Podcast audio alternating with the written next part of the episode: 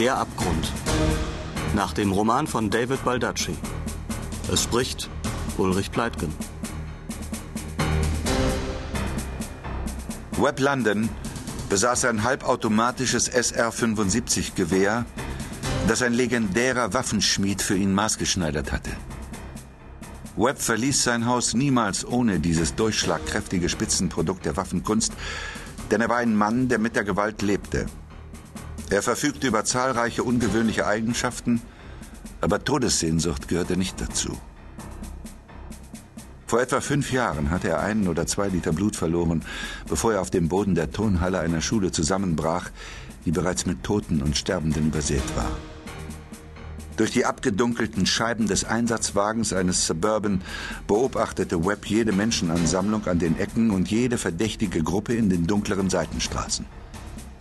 Während sie weiter in feindliches Territorium vorstießen, kehrte Webbs Blick zur Straße zurück. Er wusste, dass jedes Auto ein getarntes und schwer bewaffnetes Fahrzeug sein konnte. Webb sah sich zu den sechs anderen Männern um, die neben ihm kauerten. Der Suburban setzte sich in Bewegung, bog um eine Ecke und hielt an. Webb wusste, dass es das letzte Mal war. Die Funkstille wurde gebrochen, als Teddy Reiner in sein Knochenmikrofon sprach, das auch als Mick bezeichnet wurde. Charlie an TOC, sagte Reiner. Er bitten Einsatzfreigabe und Erlaubnis, auf Gelb zu gehen.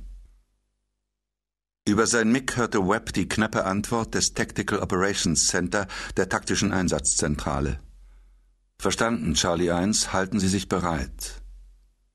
Nach der in Webbs Welt gültigen Farbenlehre bezeichnete Gelb die letzte Deckungsposition, Grün war die kritische Zone, mit Einsatzfreigabe wurde die Erlaubnis eingeholt, notfalls Menschen erschießen zu dürfen, obwohl es klang, als würde man seinen Chef fragen, ob man eine Mauerkolonne auf die Baustelle schicken durfte.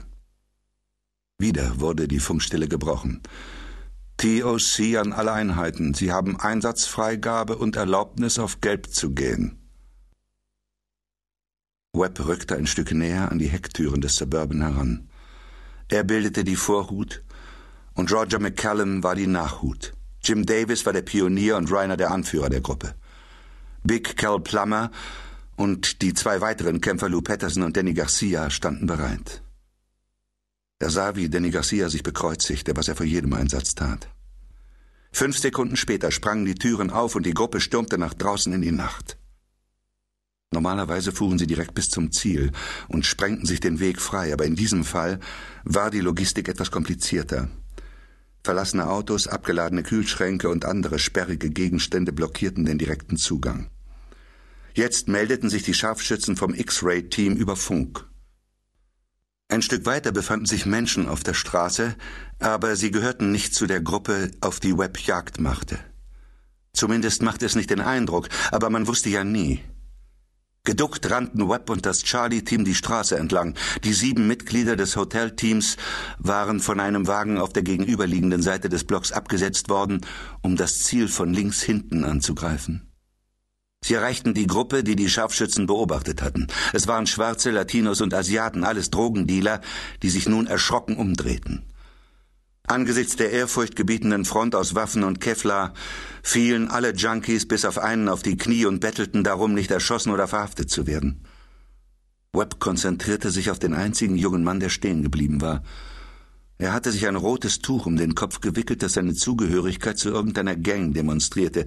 Der Junge hatte eine Taille wie ein Tänzer und Schultern wie eine Hantel.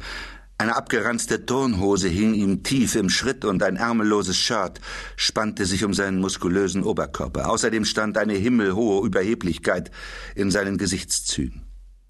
Webb musste stillschweigend anerkennen, dass ihm der Rapper-Look sehr gut stand.